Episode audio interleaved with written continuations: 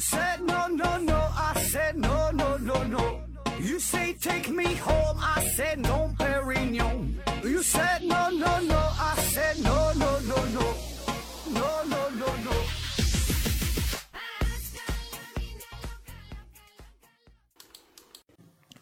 拼命探索，不计后果。欢迎您收听思考盒子。嗯，咱今天不上硬广啊，今天还是一期回答听友问题的节目啊，没有抽奖活动。呃，但是先声明一个事儿哈，就很多朋友也私下问我说，上期我不推荐了一档叫做“真科普”的栏目嘛？但是刚推荐哈，前脚刚推荐，后脚他就宣布要停更啊。完，具体是怎么回事儿啊？这个我也不知道咋回事儿，他咋想的，我也我真是不知道啊。呃，至于他这节目内容好坏呢，咱也不过多的评价啊。然后有人就问我说的，那你你的为啥给咱推荐这个节目啊？对吧？你要觉得不好，为啥推荐呢？原因很简单呐，因为我收人家钱了啊，收人钱，他给我钱让我帮他打广告哈，就这么回事儿啊。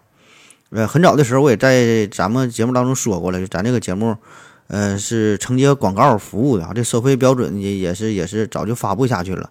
呃，不知道您各位是否还记得之前有有一个叫老荣的朋友想要找富婆嘛？然后在有一期节目下方就贴了他的照片儿，这这个找富婆这个事儿，就是花钱了嘛，一百块钱就帮他打广告啊。嗯，所以你想在片头片尾呀，嗯，加入你的广告啊，或者说有点歌的业务啊，或者在咱们这这节目的标题当中加入广告都可以哈，花钱就行，没没没有钱解决不了的问题啊。那么有兴趣的朋友可以私下联系我，我的微信是思考盒子的拼音，思是考考和和子子啊，注意这个平翘舌发音。那好了，下面开始回答听友问题啊。嗯，第一个问题，这秋日提问说，请问盒子为何国人为何国内人们十分关心政治？华侨和华裔也像国内人一样关心吗？啊，你说这个问题这事儿吧，确实我也深有体会啊，就是。呃，很多人哈，特别是男性嘛，呃，特别关心国内的政治啊。就打我记事儿起，从小就家里边逢年过节，呃，聚在一起一吃饭呢，我的这个叔叔大爷加上几个姑父哈，那三杯酒下肚，基本就是起底中南海、炮轰联合国的节奏哈。就似乎他们都知道一些政治内幕啊，对于高官的个人的履历呀，呃，每个人的背景后台呀，以及这个风流韵事啊、奇闻异事啊这些事儿。这都是了如指掌啊，那说的那叫一个热闹，感觉那种眼光之高远，胸襟之开阔哈，这个联合国的都放不下他们。但是慢慢长大之后呢，看了点书哈，我就感觉这里边咱有一个误区，嗯，就是在酒桌上他们喜欢谈论的这些内容哈，它其实并不是真正的政治啊，并不是真心的关关心政治啊。准确的说呢，这个只能是一些江湖轶事啊，叫秘史野史，然后呢，再加上各种阴谋论呐，有一些猜测、一些意淫的成分。嗯，他们更加谈论的呢，可以说只是这个权力背后的一个故事啊。同时呢，会在这个潜意识里呢，还会呃意淫一下啊。假如说呃自己君临天下，然后如何治理朝政啊，如何管理自己三宫六院呐，这这些事儿。所以说，他们谈论的这个东西。并不是真正的政治哈，他也不是关心政治啊。如果你只要让他谈谈什么三权分立，谈谈总统制、内阁制，谈谈法国大革命，呃，谈谈这个这个马里政变，对吧？他立马他就没电了啊，因为他他他不知道，对吧？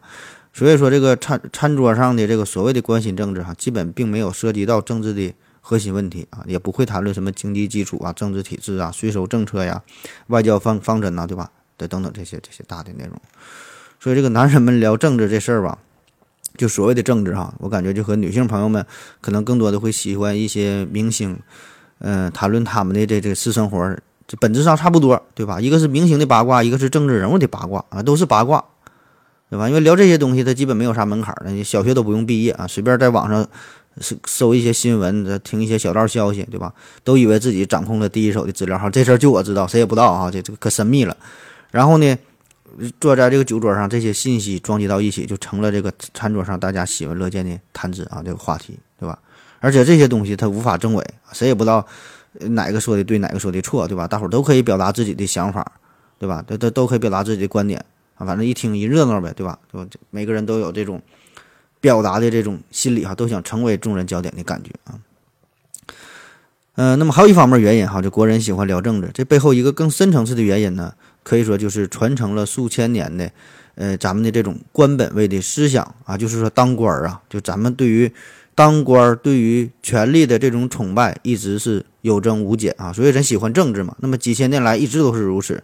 呃，在古代当官的那是享有非常高的社会地位，对吧？就老百姓只有羡慕的份儿哈，羡羡羡慕啊，你你根本无法触及，因为离咱太遥远了，就感觉像神一般的存在，根本不知道他们的生活是什么样，对吧？所以咱会议人马，就是私下讨论，这皇皇帝是不是用这个金锄头去锄地啊，去干活，对吧？那总说咱没说咱这个没有信仰啊，说缺乏信仰了，咋没有信仰对吧？咱信仰金钱，信仰权力，对吧？这不也是信仰嘛，对吧？所以咱们对于金钱的信仰啊，这种这种对于政治的这种迷恋，呃，其实呢，和其他一些国家一些民族对于宗教的迷恋差不多，对吧？他们可能会喜欢谈论一些宗教的内容，那咱们谈论的那就是政治的话题。那还有一个是心理层次的原因啊，就是大家都喜欢做白日梦。都喜欢做白日梦，都喜欢听故事，都喜欢讲故事啊！这是全人类的共性啊！人类文明能传承到今天，啊，也与这个事儿有关啊！喜欢听故事、讲故事，叫得不到的永远在骚动啊，被偏爱的有恃无恐。那么，既然我们绝大多数人啊，咱都平凡人，咱们没有权利啊，或者说是没有那么大的权利吧，所以怎么办啊？只能是过过嘴瘾，过过眼瘾。那既然没有办法真正的把这个某冰冰按在床上，怎么办啊？咱咱可以。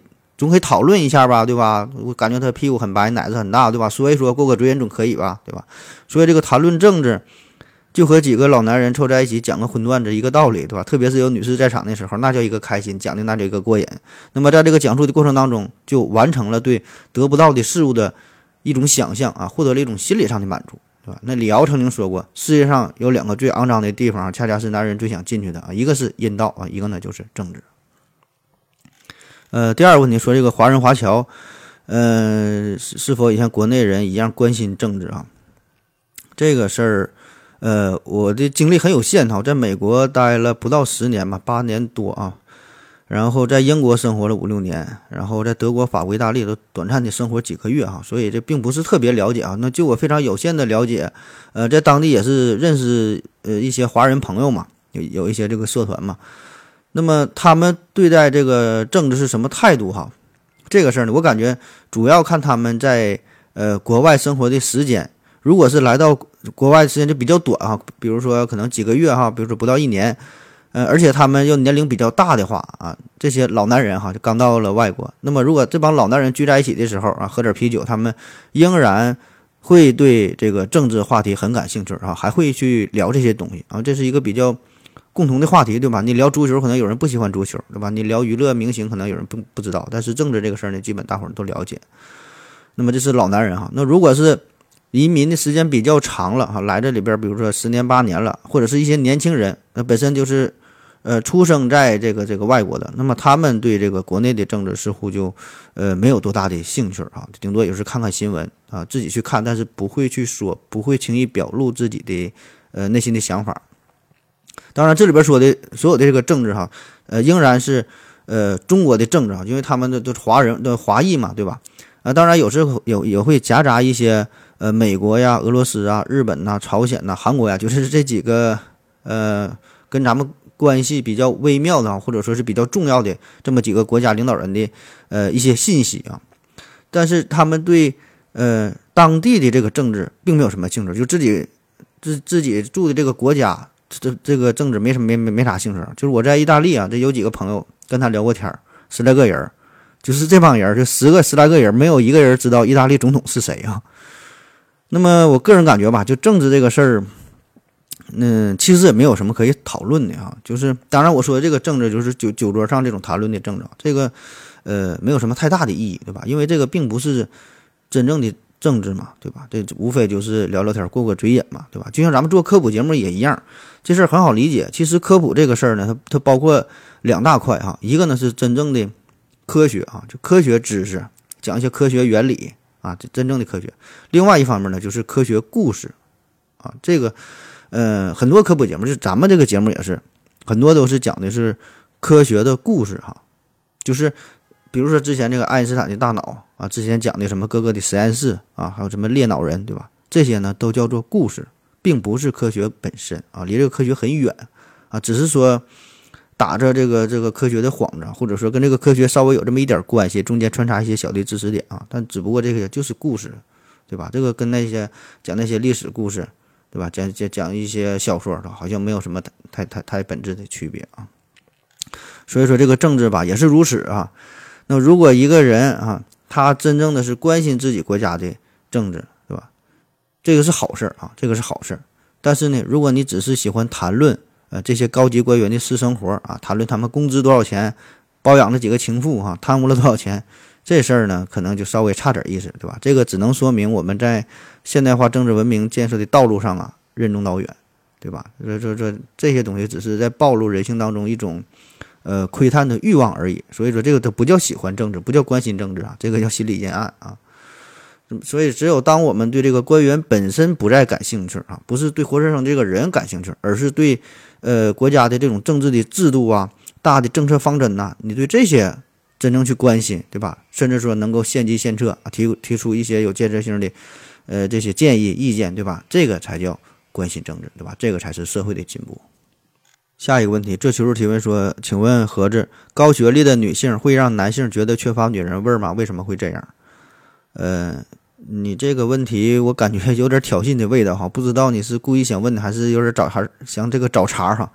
呃，曾经有一种说法嘛，说世界上有三种人啊，男人、女人和女博士啊，我不知道呃谁是就世界上第一个提出这种说法的这个人哈，但是能提出这个说法的人，我觉得他一定是一个大傻逼呀，就是说一个。一个人他这个女人味儿和他的学历，我觉得没有一毛钱关系，是吧？啥叫女人味儿？就是女性嘛，她散发出的一种独特的魅力、独特的气质，散发出的一种光芒，对吧？这些东西它跟学历有啥关系，对吧？这些东西。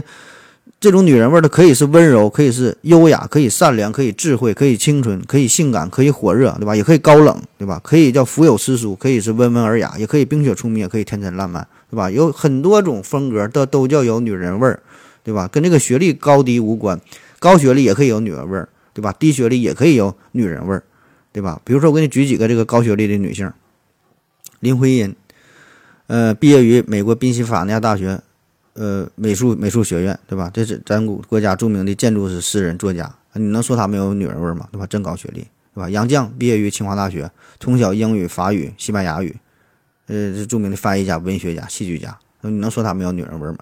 张爱玲，香港大学毕业的；孙燕姿，新加坡南洋理工的，对吧？刘若英，美国加州州立大学的；莫文蔚，英国伦敦大学皇家霍洛维学院的；林志玲，多伦多大学的；江疏影。英国东英东英格利亚大学的，对吧？你这帮人，你你敢说谁没有女人味儿，对吧？再跟你说个狠的，居里夫人两获诺贝尔奖，这水平够高吧？你敢说她没有女人味儿吗？对吧？真的拿原子弹能炸死你。这秋日提问说：“请问盒子，高利贷是在双方同意的，呃，双方同意下的借贷行为，为什么法律不支持超过额定的利息啊？”嗯。双方都同意这个事儿咋说？就是在民间嘛，会有很多事儿，它都是双方同意。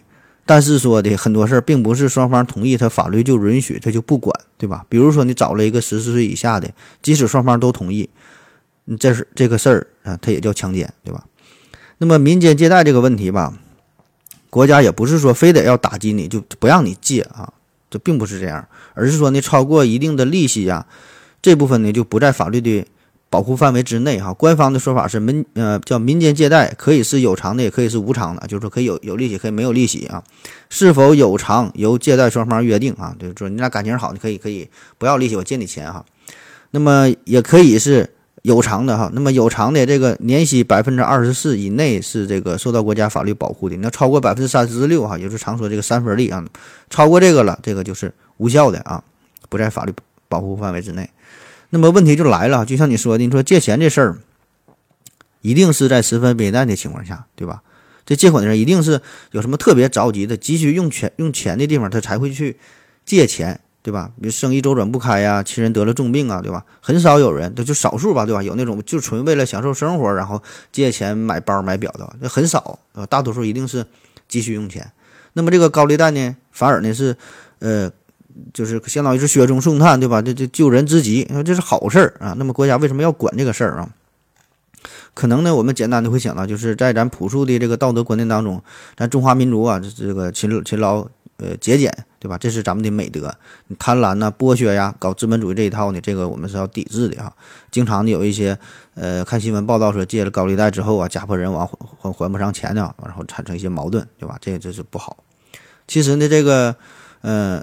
说的这些只是一个表面的现象，哈，就是为啥要抵制高利贷？这个背后有更加深层次的原因，哈，就是的确在这个市场经济当中，凡是双方自愿发生的交易，一定是双方都觉得有益，对吧？你买一个东西，你一定觉得这个东西它值这个钱啊，你需要这个东西，你愿意付出这个价格，而商家卖这个东西呢，他也觉得我卖这个价格合适。对吧？我还能赚到一笔钱，对吧？就叫你情我愿，对吧？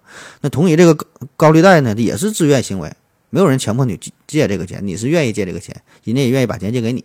那本质上来说呢，高利贷就是把这个资金的使用权给租赁出去，然后呢收取一定额度的租金啊，当然这个租金可能相对高一些啊。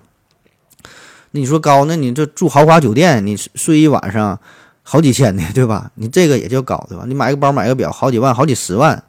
对吧？这是一样的道理嘛？那怎么这个救急的资金这就不行呢？就不受到保护呢？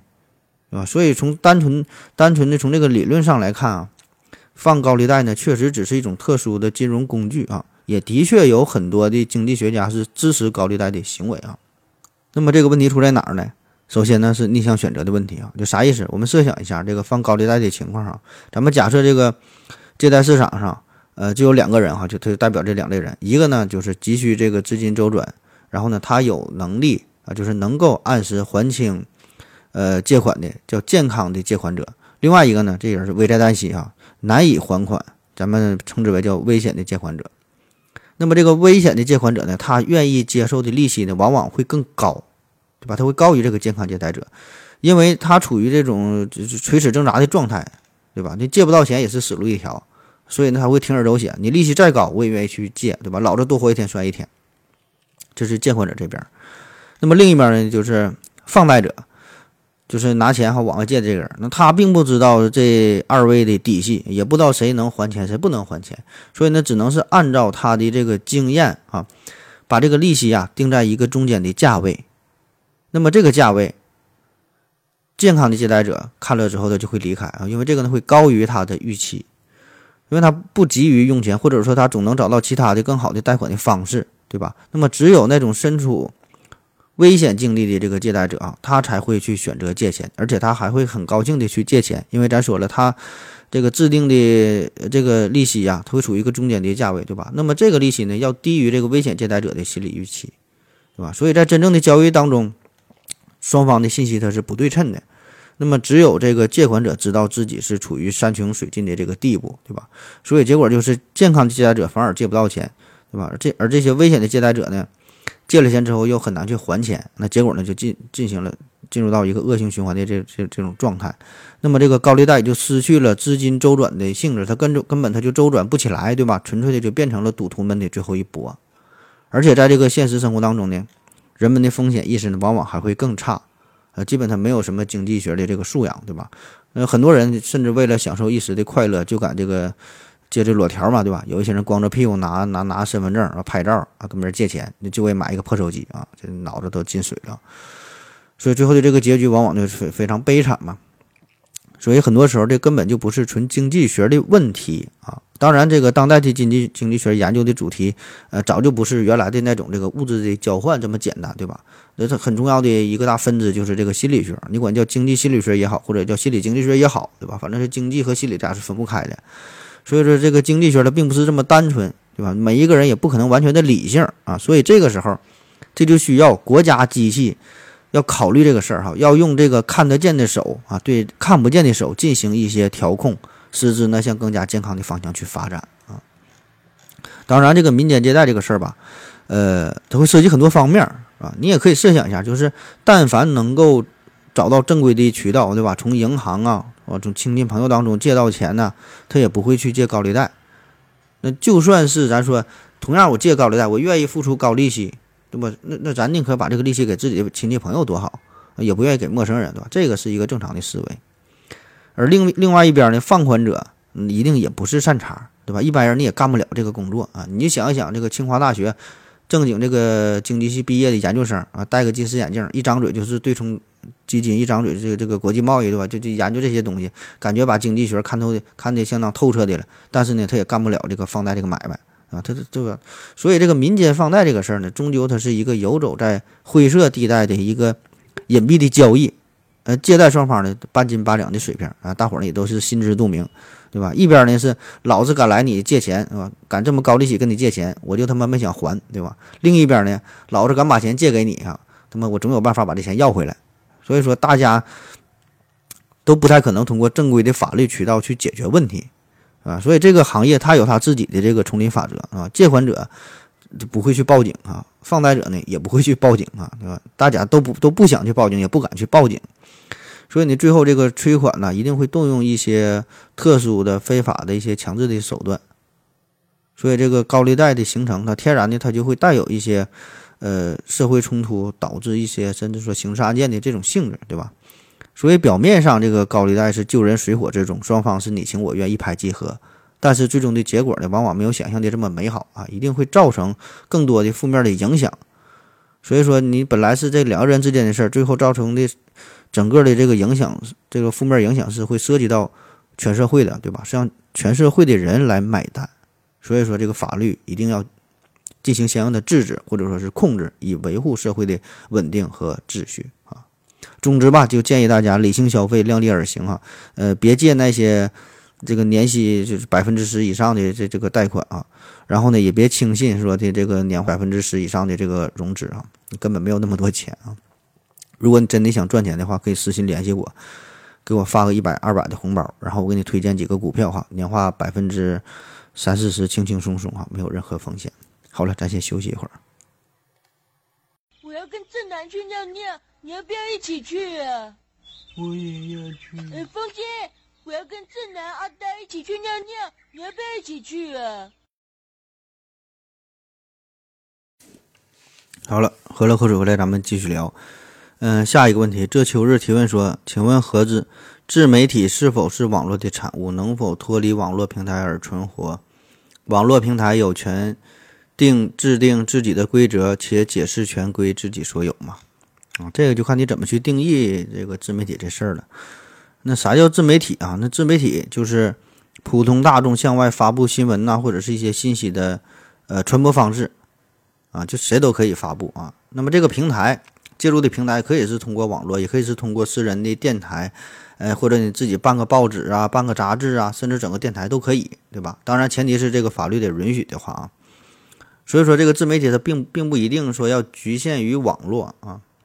当然，确实是现在是随着网络的发展吧，呃，自媒体是随之壮随之壮大，对吧？网络可以说是自媒体最大的一个自我表现的平台。那么这也就回答了你的第二个问题啊，这个自媒体。可以脱离网络存活啊，只不过它脱离之后，不会像在这个网络上活得这么滋润，活得这么自由。那么第三个问题说，这个网络平台有权制定自己的呃规则，且解释权归自己所有嘛？这这当然，人家可以制定这个这这这个自己的什么规则啊，解释权也是归人家所有了，对吧？所以咱们节目才经常被下架呀。嗯，下一个问题，这求助提问说，请问何子为什么强奸罪只保护女性不保护男性啊？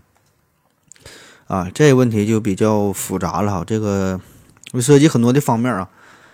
嗯，首先说说这个是法律层面的事儿啊。法律层面，法律呢它是有一定的滞后性，就是说它会慢半拍儿。都是问题先出现之后，然后我们才会去制定相应的法律法规来约束类似的情况再次发生啊，或者是说当它发生之后，呃，给予相应的一些处罚啊。所以呢，总会有一些我们想象不到的事儿啊。这个就是受文化呀、思维方式啊等等很多很多的限制啊，这就是法律的滞后性。那么在这个强奸这个问题上也是啊，那咱们立法的时候，当时呢还没有意识到说这个男性也会成为。呃，性犯罪的受害者，对吧？因为在咱们的传统观念当中，咱这咱咱就觉得这个普遍的感觉，这男人都是性行为当中的主导者，对吧？男性他一定他都是占别人便宜，对吧？所以当时立法的时候，只把这个强奸罪、猥亵罪啊等等这些犯罪的对象规定为女性啊，并没有想到还要保护这个成年男性。那当然，随着这个传统思维的转变吧，呃，国家的刑法呢也是进行了相应的修正哈，这个才能适应呃新时代的背景嘛。那么在二零一四年十月二十七号，国家刑法修正案啊，将这个猥亵罪的定义由妇女扩大到他人啊，这呢也可以说是在一定程度上，呃，这个促进了这个男女平等，对吧？也彰显了立法者的务实精神，体现了我国法律的不断完善和进步啊。这个刑法修正案九第二百三十七条规定说，以暴力啊。胁迫或者是其他方法强制猥亵他人或侮辱妇女的，处五年以下有期徒刑或者拘役啊。当然，法律这个事儿非常大，对吧？你这个话题，这就全世界的问题啊。你说这个滞后型，它也不只是在中国啊，全世界都是如此。因为你这个法律，呃，它是一种规范嘛，对吧？那它约束的这个内容呢，一定是相对比较抽象、比较概括、比较定型的啊。不管是咱们的这个。成文法哈，还是有一些西方社会的一些判例法，它规定的这个这个事儿，一定是相对来说比较模糊的一个情景。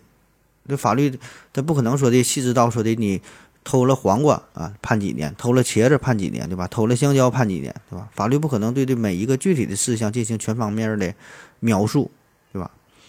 而且法律还有一个特点，就是说它一定一旦制定出来之后，要有一定的稳定性啊。啥叫稳定性？就是你不能朝令夕改。就算是有一些不太符合当时社会情况的，这这这这个这个法律哈，它也修改的话也是慎之又慎。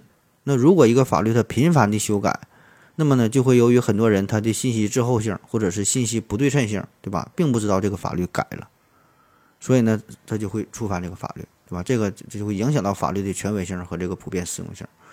所以说这个法律的修改呢，只会在较大。程度的这个时间跨度上哈，做出一些与时俱进的这个改变啊，但是非常的慎重啊。那么关于法律这个内容啊，呃，建议你哈，这个可以收听一下，就现在非常火的这个节目嘛，那个罗翔老师啊，讲这个法律哈，没听过的这个小伙伴，呃，建议一定要听一下罗翔啊，搜索这个罗翔呢，一找就能找到，网上有很多他的这个视频，我觉得，呃，讲的挺有意思哈，也是学了很多知识，这个就相当于咱科普圈的李永乐老师这这这种存在啊。说这个法律啊，这个世界上没有任何一部法律是天衣无缝的啊。且不说全天下，你就想就咱们一个五百人的微信群，这个就呃挺难管理的，对吧？就你这个群规也有它的滞后性，就是很多时候你很多事儿你也想象不到，规定不了那么细啊。同样，这个法律它也是如此，也没有一部法律它可以预见或者说是包含了全社会的这这这这些情况，对吧？它只能是呃不断的推出一些修正法案。然后呢，在这个实际的这个司法实践当中，由这个法官呢，对于不同的事件哈，具体问题具体分析，做出一个相对合理公正的法律解释，以弥补法律与现实的这个鸿沟，对吧？这就相当于群主你要保留最终解释权啊，不同的情况你你得你得呃加以分析，然后呢做出一个判决。那么以上呢，就说是呃你提的这个问题第一大方面哈，男性强奸罪啊，这就是法律的滞后性的问题。那还有一方面呢，就是这个关于男女平等的问题啊，男女平等，那咱现在总提倡叫男女平等嘛，啊，但是平平胸而论啊，这你觉得这事儿它能平等吗？我看是够呛哈，它不可能真正做到平等，有很多时候它就是不平等的，对吧？这就是一个现实，对吧？所以呢，就像刚才说的，在立法的时候，立法者呢，更多的呢，他只是站在一个男权的角度，对吧？这个立法者当时他一定没有意识到男性会。遭受性侵犯哈，对男性也会被强奸，对吧？那他们一定会觉得，这这咱的社会一直是男性作为主导啊，都是男性在欺负女性啊。传统的观念当中也是，嗯，普遍认为女性是弱势群体。那从这个生殖器的角度来考察，也是普遍认为男性是这个，在这个性行为当中他是主动进攻，而女性呢只能是被动防守。而且传统的观念认为，这个性交的过程，对吧？无论是如何，一定是女性吃亏。对吧？那么在这个男女发生性交之后，只要女性说自己是被强迫的，违背了自己的意愿，那就能就可以认定男男性是强奸。可是呢，从实际的这个生物学的角度来说，这种观念呢是具有呃极大的一个缺陷，就是完全忽略了女性的性需求、性需求的存在啊。女性有时候她也想，对吧？她也想要、想要、想要，所以说，在整个这个性交的过程当中，女性她也可到可以可以得到满足，可以得到快乐，对吧？所以说，在这个男女双方在这个性行为当中，这个地位它也应该是平等的，对吧？这个才叫真正的男女平等，它不是说谁吃亏谁占便宜的问题，对吧？所以说，任何违背了这个对方意志的这种行为，就违背了对方意志发生了这个呃性行为的这种情况，这都是强奸，与这个性别无关啊。所以这就是生物学、社会学、文化呀、法律上的一种冲突吧。那么在这个事实上呢，就造成了呃这法律上一些缺陷，对吧？就是说的这个男性啊，在这个客观上他会成为这个呃受害者，但是呢没有引起足够的注意嘛，对吧？当然，这个不是说咱们这个一个时代的悲哀，这是一个历史遗留的问题，对吧？几千现几千年留下来的。呃，你让咱们一代人很快去解决也不现实啊，只能是一点点的改变，对吧？咱一直是呼吁男女平等，男女平等嘛，咱就继续呼吁呗啊。下一个问题，呃，凉凉提问说，为什么战场上受伤，呃，遭到车祸、猛兽搏斗，人体会分泌肾上腺素和内啡肽，使人体对疼痛感知力下降，甚至感觉不到疼痛？战场上胳膊被炸成了八丝儿还往前冲的也有。呃，也有遇到车祸被大卡车碾断半截身子，给孩子打电话非常镇定，过几分钟就死的母亲。还有一个俄罗斯的女孩遇到了熊，给母亲打电话非常镇定地告诉她熊在吃她。但为什么在做手术的时候，如果不打麻药就非常疼？是人体又不分泌内啡肽和肾上腺素了吗？如果是，为什么内啡肽和肾上腺素在什么情况下才会分泌啊？啊，你描述的这种情况，就说有什么被熊吃了，什么出车祸了，这些极端的情况。呃，这有一个专业的名词叫做战斗或逃跑反应，哈，英语叫做 fight or fly，fight flight，嗯，response 啊，不知道是不是这么发音啊？就是说，机体在遭遇到一些特殊的情况，呃，就要进入一种备战的状态，或者是逃跑的状态，对吧？你的选择是战斗或者是逃跑啊？呃，这个专题我记得是原来是这样吧？好像是原来是这样哈，应该是聊过这个问题。嗯，忘了具体是哪个科普主播，反正一定是一定是有一个科普主播讲过，或者是旭东还是谁啊？记不住了，反正是你找一下吧，保证就专门就讲过，就是这个战斗逃跑反应这个事儿啊，所以我就不再重复了。我简单说两句哈，就是当一个人呐在经历了巨大的压力的时候，他会在非常短暂的时间内，可能只有一两秒啊，就是调动身体，然后让体内产生剧烈的变化。呃，一开始呢，就是所谓的惊慌阶段啊，然后就像你说的，呃，人体呢会释放一种叫做肾上腺素的这种化学物质到血液当中，那么这个肾上腺素啊，就会给你一种巨大的力量啊，在你体内产生许多的变化，呃，这个变化主要呢就是让你采取一些行动呗，对吧？战斗或者是逃跑啊，怎么去调节？比如说让你呼吸加快，这样就可以输送更多的氧气，然后为这个肌肉啊提供更多的能量啊，让你心跳加速啊，这样呢可以使这个血液呀。呃，更快的流到你的肌肉啊，流到其他的器官，对吧？然后还有这个眼睛啊，就瞳孔也会放大啊，让你看看的更清楚。总之呢，就是让你进入到一种特殊的状态，准备战斗啊，或者是选择逃跑啊，就战斗逃跑反应。那么这个呢，其实就是在这个原始社会当中，因为经常会面对一些野兽的攻击嘛，所以这就非常重要，对吧？你你你这样才能活命嘛。但现在这种情况很少了啊，基本也就可能就是在小区当中遇到一些巨型犬啊，你才会出现这种情况。但是这种本能嘛，就一直保留下来了啊。所以说，只要是遇到一些特殊的、极其危险的情况啊，这种反应仍然会出现啊。嗯，下一个问题，这几个字儿我不会读。提问说，何总，两个问题。据说南极冰川融化，海平面会上升六十米，能淹没大部分陆地。北极冰川融化，海平面会不会上升还是下？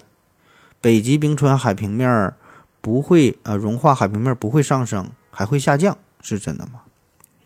啊，这个问题也有很多人问过哈，就说这个，呃，南北极啊，这个冰川融化、海平面变化的事儿啊，这个问题确实存在很多的争议啊。我查了很多的文献资料，给出的答案并不一样啊。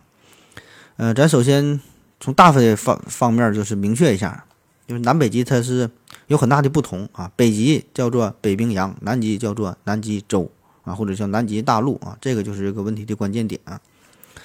嗯，咱先看南极啊。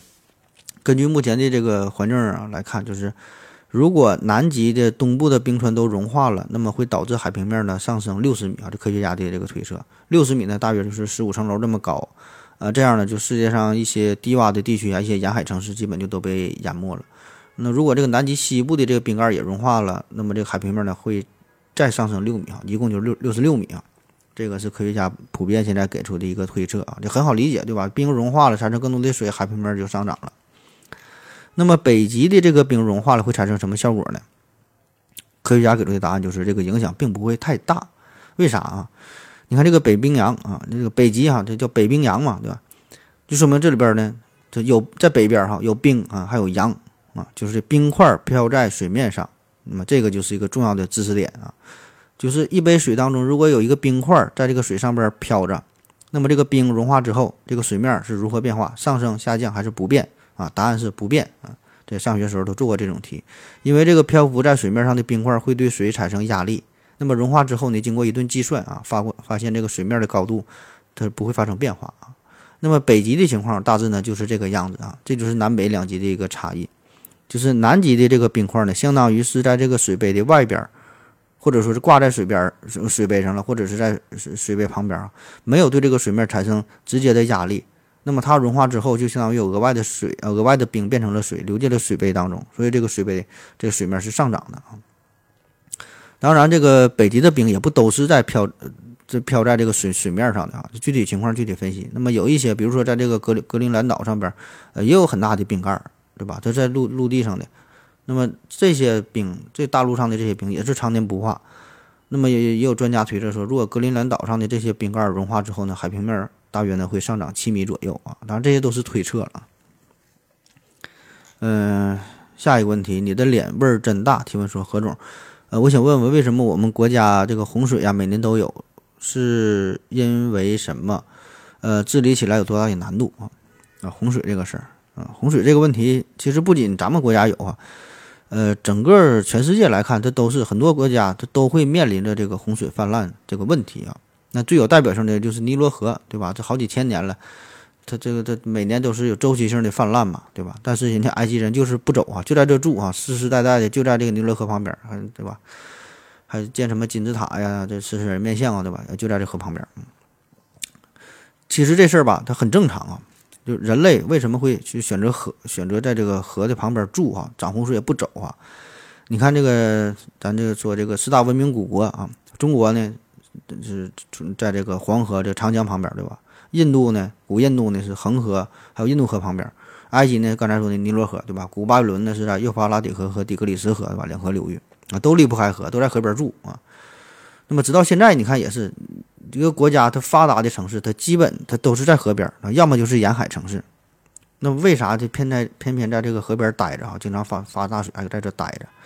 因为这个大河两岸通常会形成这个冲积平原嘛，地形很平坦，土壤很肥沃，对吧？水源非常便利，这样呢就利于农业的发展。那么再加上这个有这个河口啊，这个就是交通也很方便，对吧？所以非常适合人类居住。慢慢的人口呢就聚集了起来。虽然它涨涨涨涨洪水啊，也不走啊，所以说你这个问题，你你担心走担心有洪水的事儿，那你就搬这个珠穆朗玛峰上去，你去这个撒哈拉大沙漠里边住去，对吧？保证没有洪水，对吧？所以你问说为什么每年会发生洪水啊？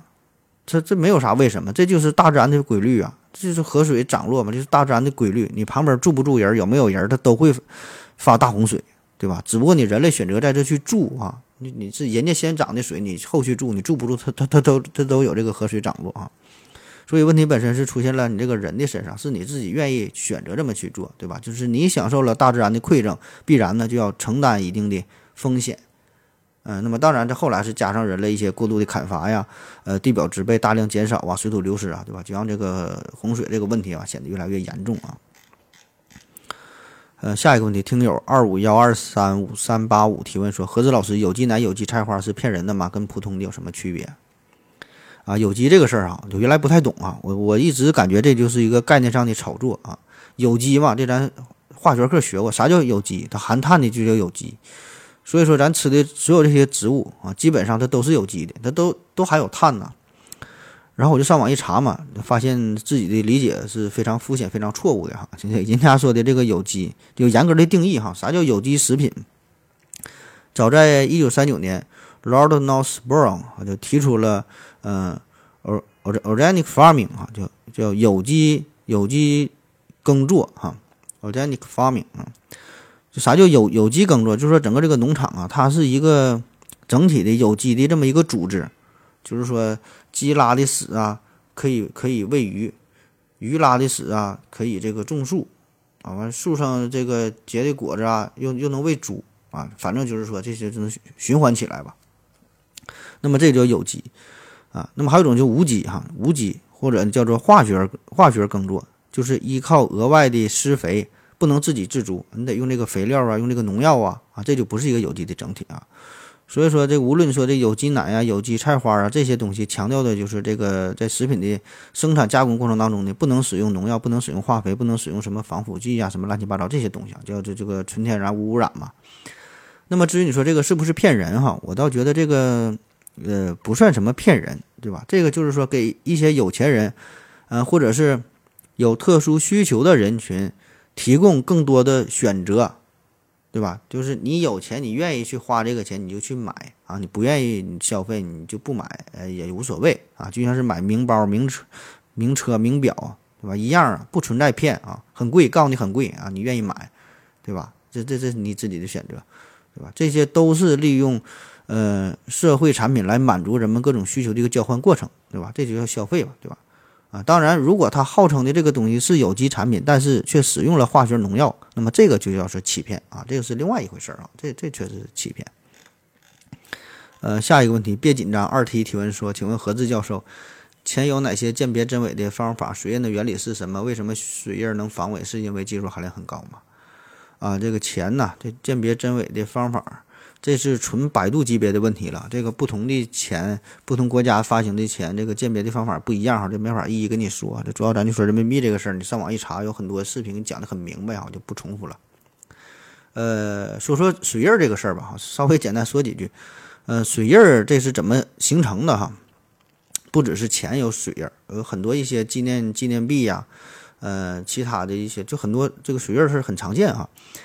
水印呢，就是在这个抄纸过程当中啊，所谓抄纸就是把这个纸纸浆纸浆啊压成纸的时候，就叫抄纸。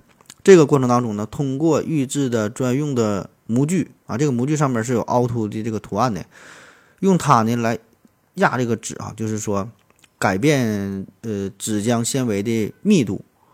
那么这样呢，在它定型之后呢。嗯，透光一看的这个纸就会出现，因为这个纸张密度的规则的变化，呈现呈现出这个相应的一些图案啊，立体感非常强。就是说，你这个纸张它是薄厚相对不一样的啊，透光好的地方，那这个纸张的纤维就相对稀疏一点，就比较薄啊。那透光不好的地方，就纸张纤维比较密啊，就比较厚啊。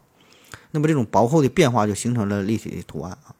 所以你一听这个原理吧，似乎并不复杂啊，确实也并不复杂啊，可能一些。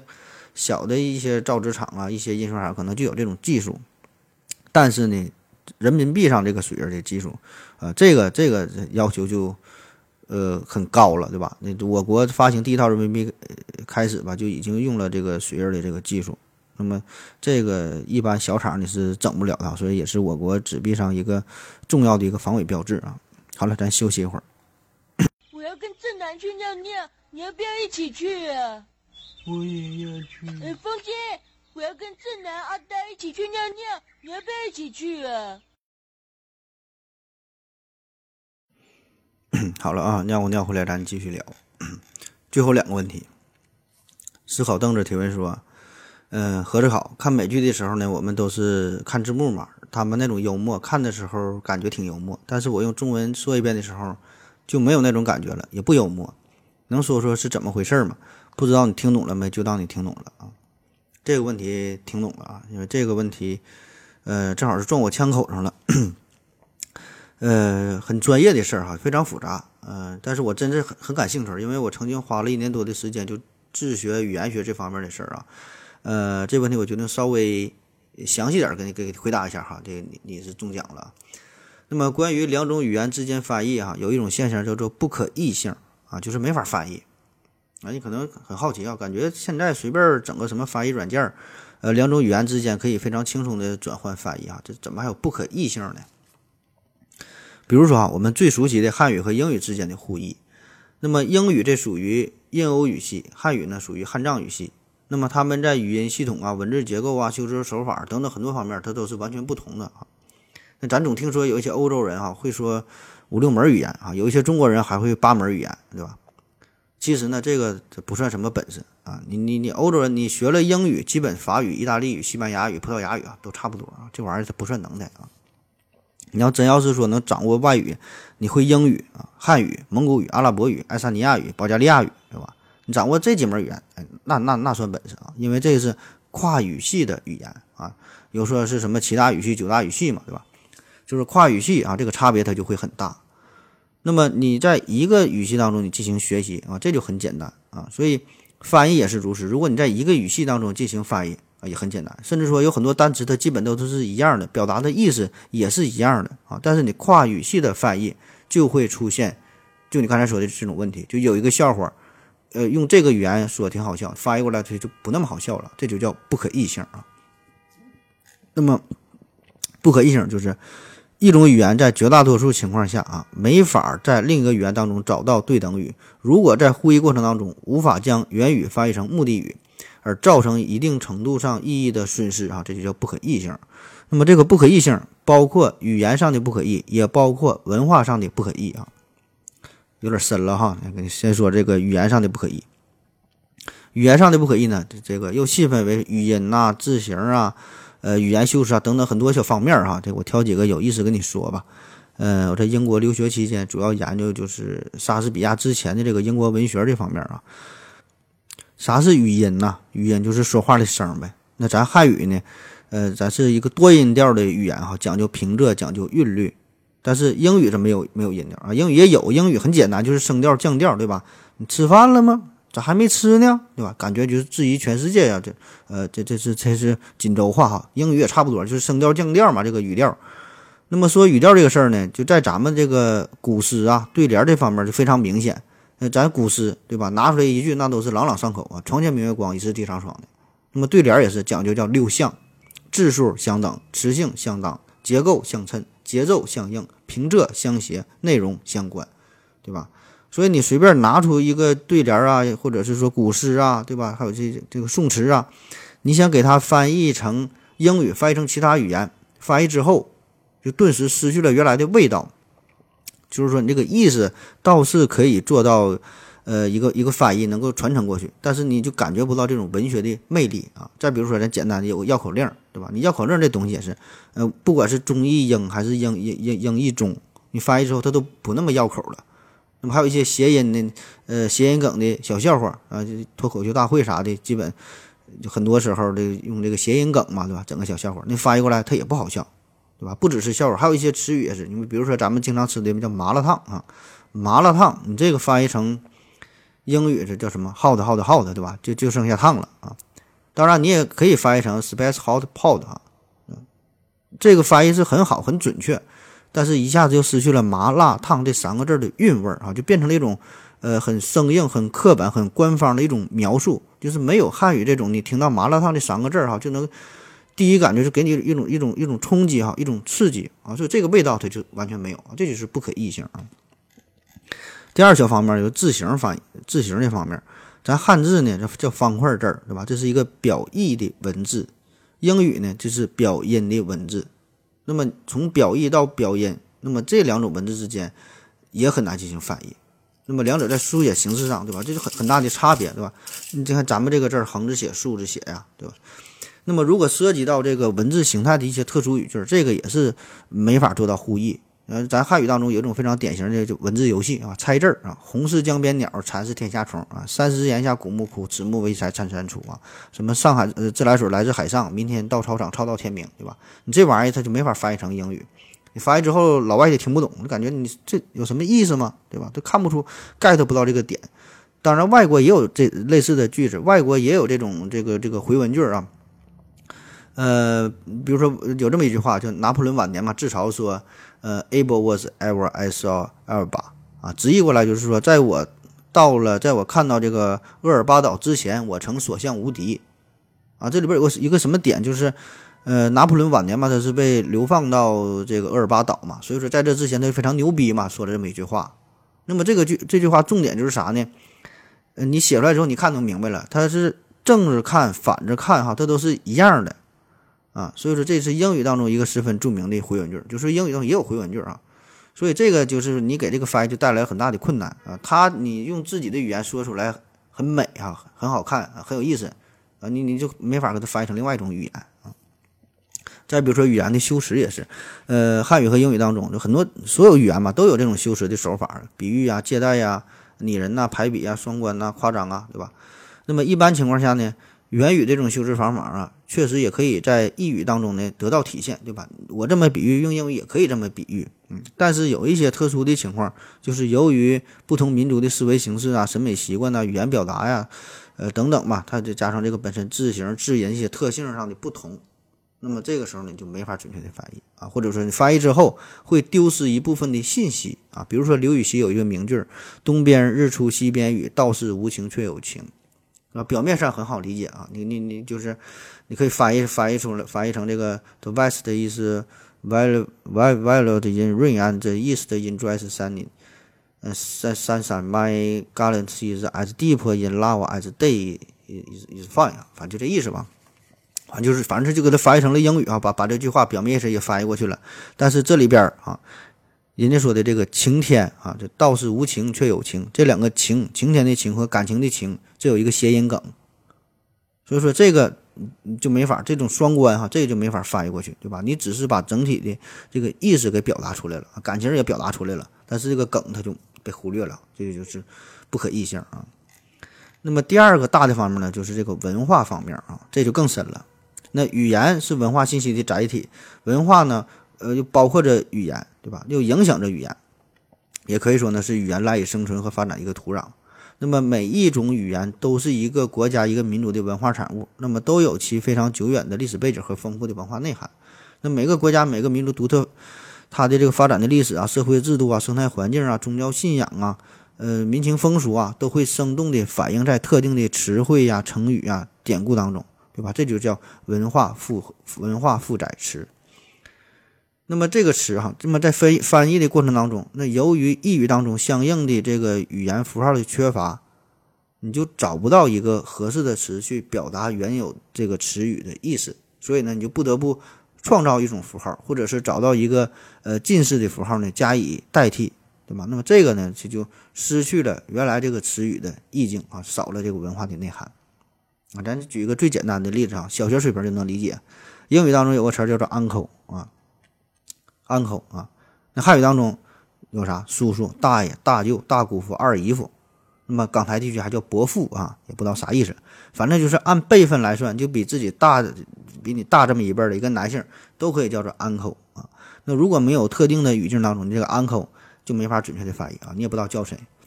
再比如汉语当中有个词叫小姨子啊，就是你媳妇的妹妹啊。那本来这是一个非常正常的亲属的关系，但是在中国文化当中，这个小姨子却被赋予了很多的文化内核，对吧？但是你翻译的话，翻译成英语，那都叫 sister-in-law 啊，就法律上的这么这么一个妹妹或者姐姐啊，也不知道是小姨子啊、大姑子啊、嫂子啊、弟媳啊，还是妯娌啊，反正都都都是 sister-in-law。当然，你也可以翻译成 wife's younger sister，就是媳妇的小点的这么一个妹妹啊。但是翻译之后呢，又呃，缺少汉语当中就让人浮想联翩的那那那种感觉，对吧？就很多很多，当然一看“小姨子”三个字都已经硬了啊。那么再比如这个汉语当中这个泰山北斗啊，这本来是说的一个山嘛，对吧？泰山啊，北斗。但是如你要是真的直译成就是呃 Mount Tai and the North Star 啊，你这个就只能承载。语义的信息，但是丢失了呃原语当中的咱们这个文化的信息，对吧？因为咱说泰山北斗的时候呢，一般的都是对这种德高望重的长者的这么一个尊称。那再比如咱说这个汉语当中的龙啊龙啊，这咱的图腾对吧？具有非常鲜明的文化色彩啊，咱把龙是视为圣物啊，呃，是咱说自己是龙的传人啊，这个古代帝王就是真龙天子，所以说这个龙在咱们的文化当中，它不仅仅是一个动物哈。那赋予了很多的这个文化内核。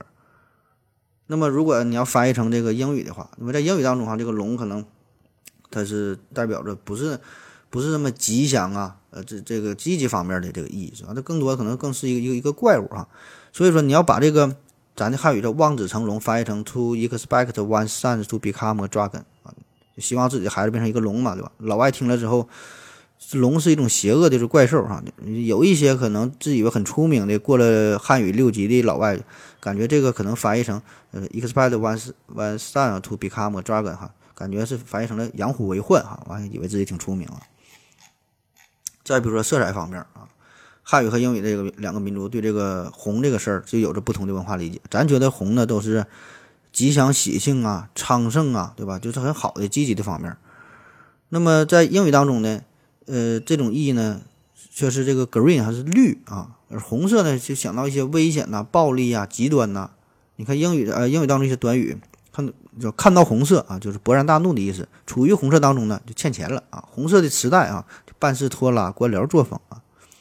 那么关于文化吧，这个是很大很大一个话题啊。不仅是一个国家、一个民族，你就是一个地区都有自己的呃地方性的一个文化啊。就是说，你这个地方的一个段子，咱东北很多二人转啊，这之类的，这个地方的一个笑话，对吧？你出了省、出了市啊，你出了一个区，你给别人讲可能就不好听、不好笑啊。比如说英语也是，英语当中有这么一个笑话，我直接给你翻译过来哈。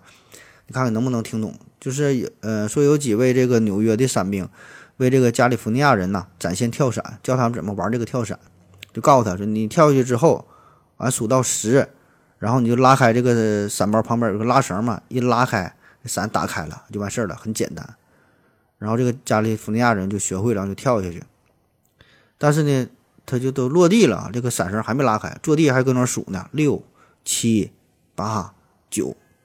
啊，这就是一个笑话啊！那如果你要不懂这个美国文化背景，我估计是看不懂这个笑话，get 不到这个点在哪儿啊？你可能觉得他这加利福尼亚人可能有点笨，有点傻啊。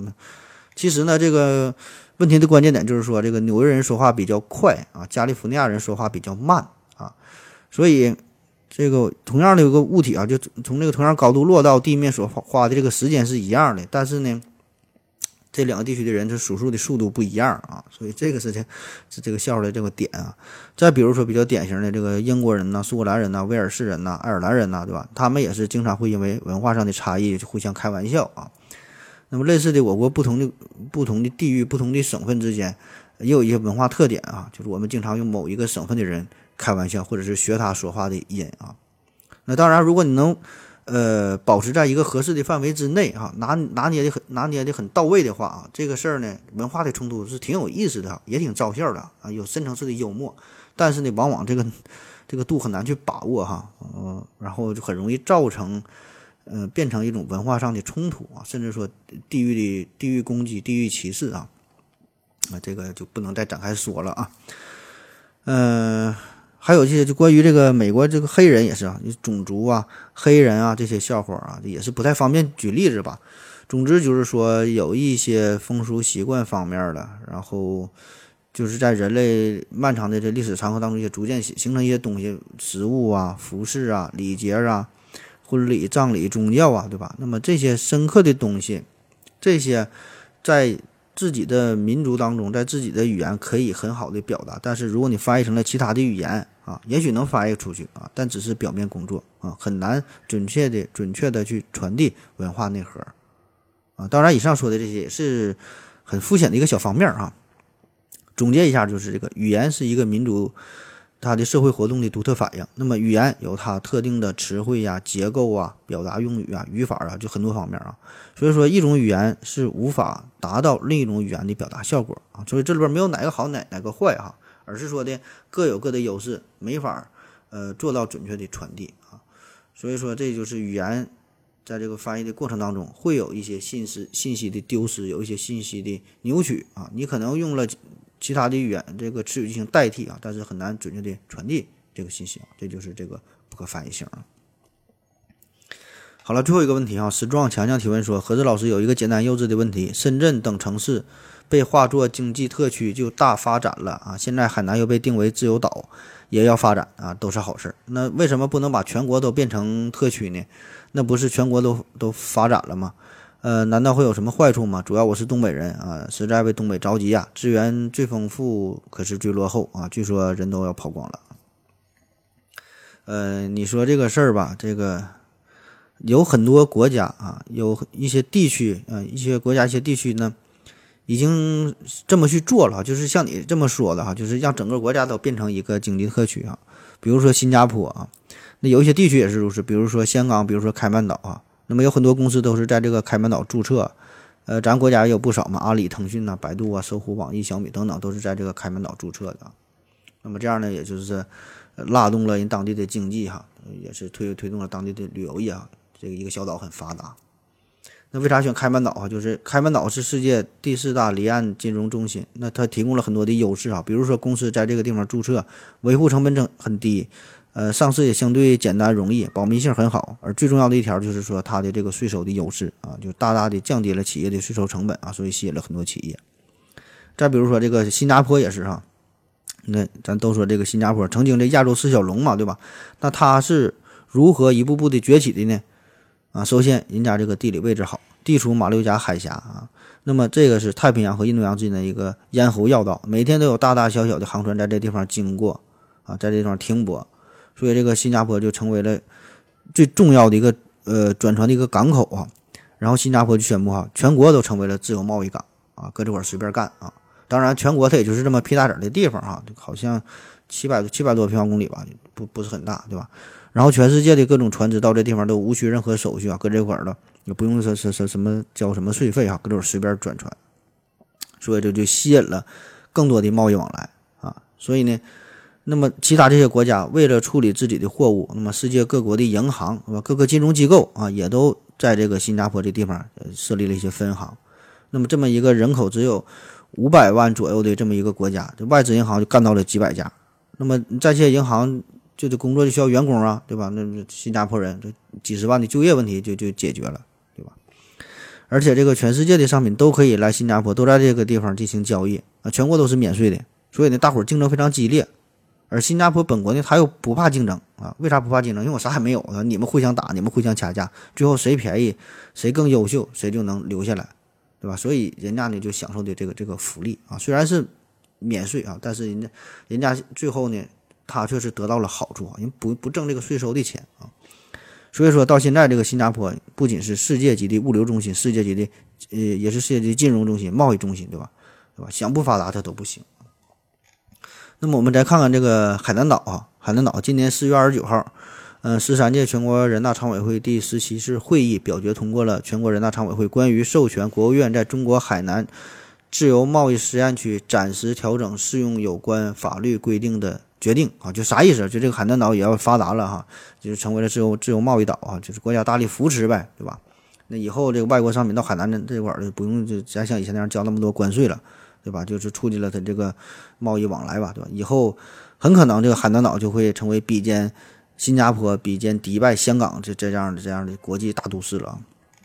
那为啥选海南哈，不选在东北找个地方整一下啊？最重要的原因呢，还是人家这个地理位置比较优越。啊，面对广阔的太平洋，同时呢，旁边又毗邻这个东南亚各国，那你现在这个亚太经济，呃，也是世界经济一个新的增长点，对吧？也是全世界关注的一个焦点。所以呢，从这个地理位置上来看，这个海南这个省份，对吧？跟亚太各国联系也是非常方便。那么海南的开放也也是一个时代的需要。那同时，海南也曾经是咱们这个中国最大的经济特区。那么这些年的发展也是可圈可点。对吧？所以为啥选它有自然有道理？那为啥不在东北找个地方，就给咱葫芦岛、葫芦岛对吧？也整成自由贸贸易港的？你想法挺好啊，你你又整成自由贸易港，你没有多少人来哈，也没有用啊。那或者像你说的，咱干脆把全国都整成自由贸易港得了呗？啊，像新加坡那样，全国免税是多好啊！啊，这玩意儿好是挺好，但是这种政策呢，只适合于一些小国，或者是说一个国家的某一个城市。刚才说了，这自由贸易港最重要的特点是啥？这不是自由贸易，随便买卖，它不收关税，对吧？所以这一定是要在一个小范围之内，呃，进行建立啊，进行试验，对吧？然后及时发现问题，解决问题啊，逐渐的积累经验，然后呢，再呃一点点的推广吧。而这里边最重要的事儿，就是为了保护本国的企业、本国的经济，对吧？否则，否则你想一想，你这关税全免，外国企业、外国的商品大量的涌入国内，后果可想而知。对吧？所以咱现在这个国货是发发展的，呃，挺好。这这个，呃，手机呀，对吧？汽车呀，发展的都挺好。但是呢，呃，还没到那个时候，敢跟这个外国哈那多企业就硬硬碰硬哈，正面正面的干一仗啊，没到这个时候。嗯，所以呢，还得是需要这个国家需要这个关税进行一定的保护啊。所以咱现在不再闭关锁国，但是呢，还没也不能说一下子就全面开放啊。这个是由咱们国情、大的经济形势、政治形势所决定的。所以这事你也别着急哈，好日子在后头呢啊。好了，今天的节目就是这样，感谢您收听，谢谢大家，再见。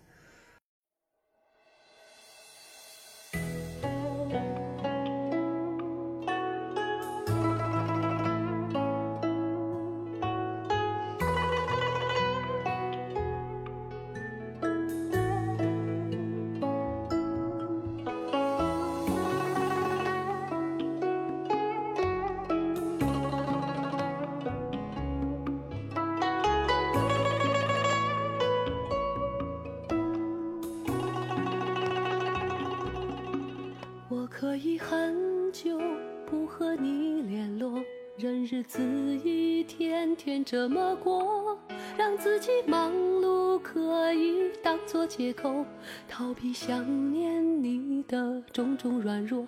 我可以学会对你很冷漠，为何学不会将爱没收？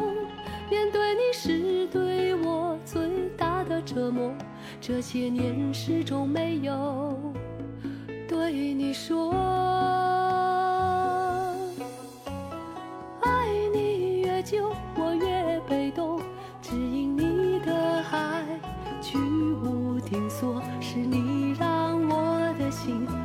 慢退缩，退到你看不见的角落。爱你越久，我越被动，只因我的爱不再为你挥霍，是我让我的心失去自由，却再也没有勇气放纵。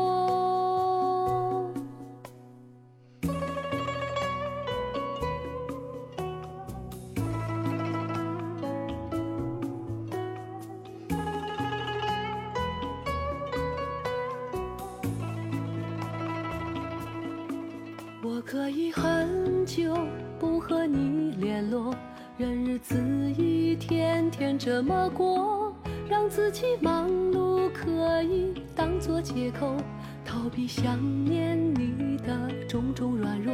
我可以学会对你很冷漠，为何学不会将爱没收？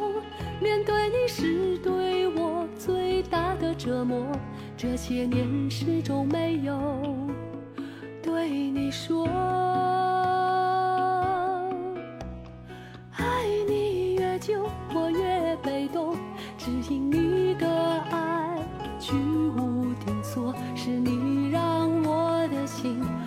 慢退缩，退到你看不见的角落。爱你越久，我越被动，只因我的爱不再为你挥霍，是我让我的心失去自由，却再也没有勇气放纵。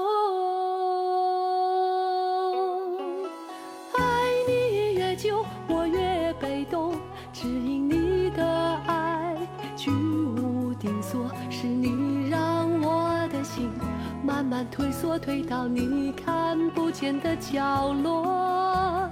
爱你越久，我越被动，只因我的爱不再为你挥霍，是我让我的心失去自由，却再也没有勇气放纵，没有勇气放纵。